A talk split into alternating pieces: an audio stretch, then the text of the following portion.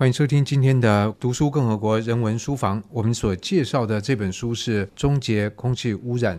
在节目里面介绍这本书的是真文化的总编辑刘伟佳。伟佳你好，哎，吴大哥好，各位听众大家好。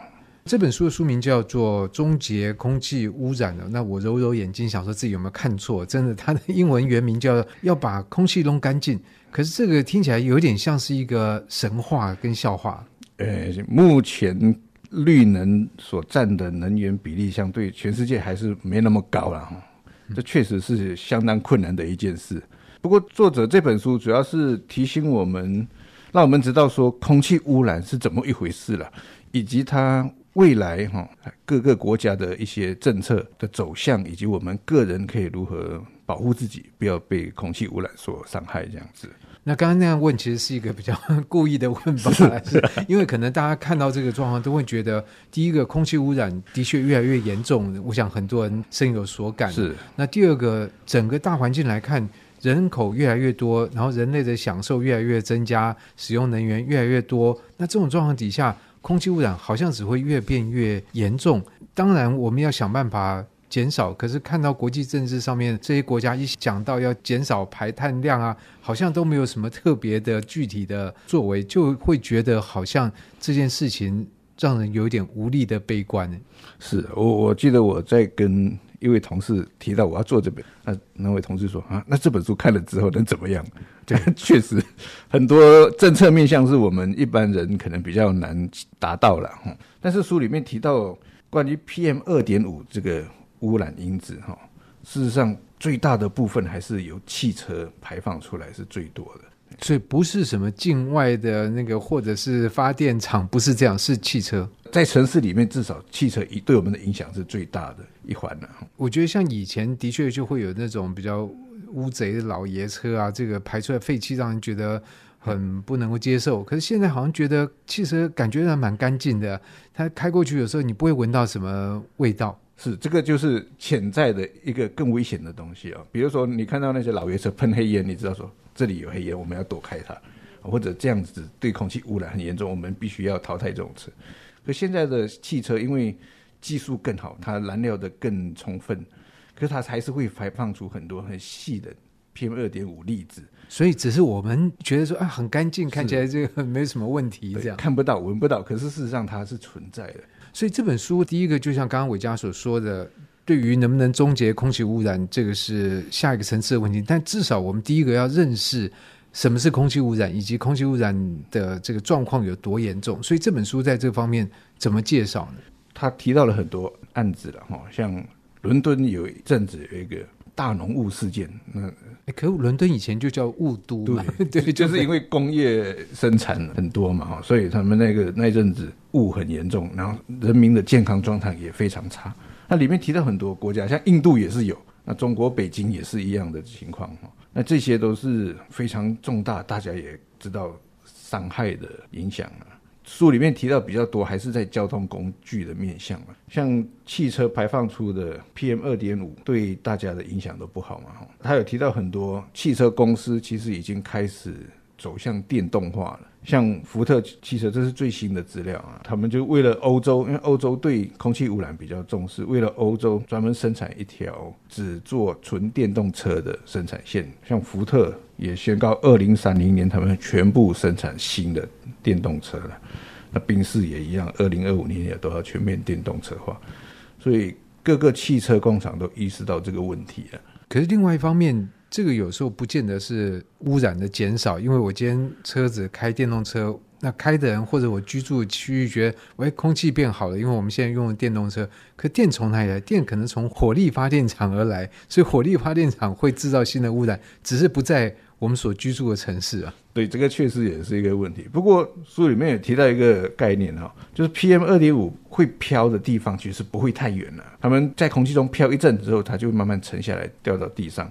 所以其实如果发电厂啊，或者是燃烧煤炭的发电厂，在比较偏远的地方，其实相对来说就不会影响到太大。那所以具体来讲，像这个 PM 二点五的这个悬浮的微粒，它可以飘多远呢？因为大家有时候讲到这这些新闻呢，都会好像觉得只要有一个污染源呢，我们好像觉得方圆百里之内所有的东西都可以怪在这个发电厂身上。所以这个东西还是要回到科学来看呢。这里面提到最小的纳米粒子，其实存在源头的地方，就方圆几公尺之内的范围会影响比较大。如果你在那个范围之外，就影响小很多了。可是这可能还包括当地的有风会吹啊，或者其他的这个会把这个微粒再继续往更远的地方带。吹过来的有时候其实是比较更大颗的了。科学这个层面，以这个书的作者他是怎么样来呈现关于空气污染的各个科学的层面呢？因为像这样的议题啊，其实它已经高度的政治化，而且很多不见得是事实的东西都会在这里面流传的。那我们要能够正确这个认识这个这件事情，有时候是蛮困难的，因为好像各方说法都有道理，可是哪一个是真是假都不知道，所以干脆呢，采取的态度是一概都觉得有可能。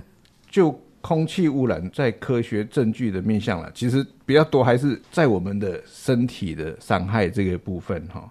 像它里面就提到一些例子，像比如说高速公路的收费站那些收费员工男男性的 PM 二点五会破坏他们的精子，而导致不孕这样子的问题。所以这会有个性别差异，对男性来说会让精子的数量变少，但在女性的部分，如果是孕妇，也会导致。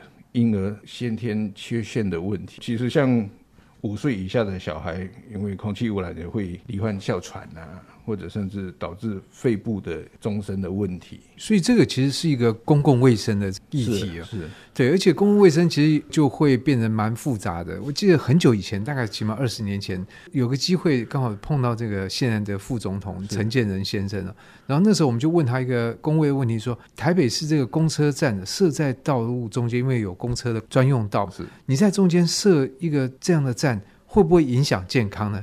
他说：“我从工位的角度。”我三十年之后可以告诉你答案。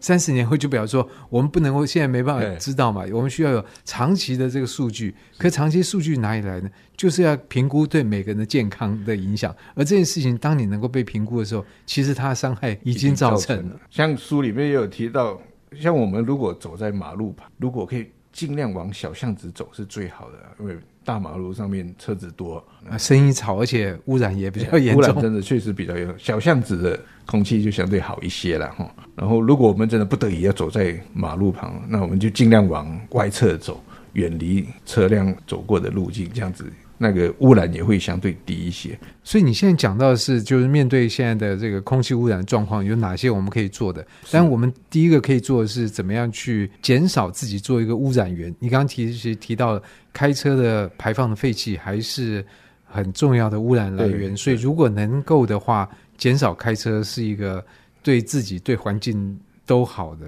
是开车哈，或者当然或者换电动车或电动机车，或者是不要燃烧东西。那书里面有提到那怎么办？那个中秋节大家都要吃烤肉啊，对，烤肉确实是蛮麻烦。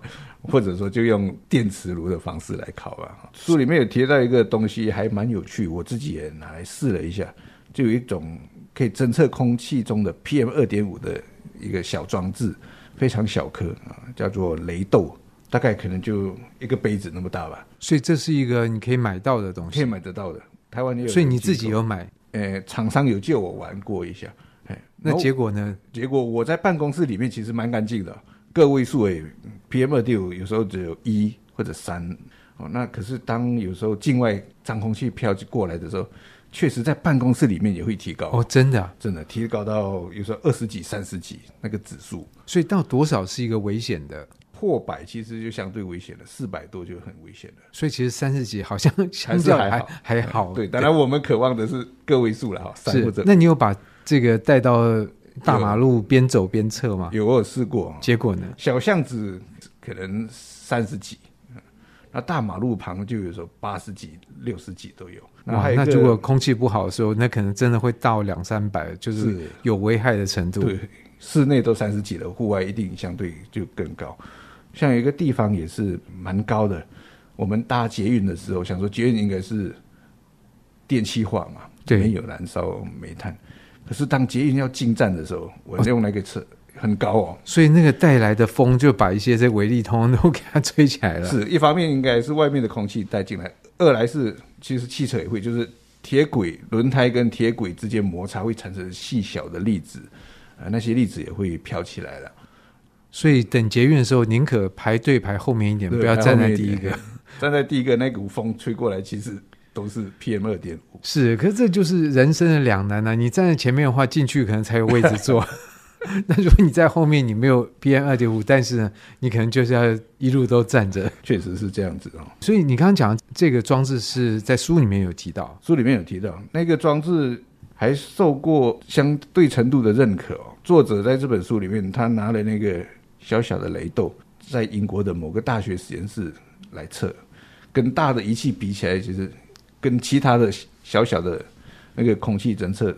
就已经算蛮精确，算是蛮精确的一种了。是，不过我觉得现在我们这个它这个雷豆带没办法去测，就我们戴上口罩，现在因为大家出入都戴戴戴口罩，这个应该某种程度上面也可以阻隔掉一些 PM 二点五的威力哦。